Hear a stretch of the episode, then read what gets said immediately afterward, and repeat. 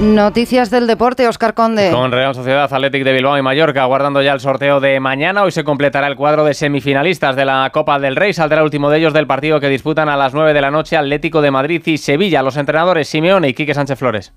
Tienen buenos futbolistas, tienen un entrenador que conoce la casa y es muy inteligente y sabe cómo plantear los partidos. Está en un momento de necesidad, de la misma manera que estamos nosotros con las nuestras y nuestras responsabilidades. Un rival que está muy crecido, dos entrenadores que nos hemos enfrentado mucho también, que nos conocemos bien. Pese a que la necesidad se junta en este partido y tenemos la misma, pasar, las necesidades de la temporada en general son muy, muy, muy diferentes.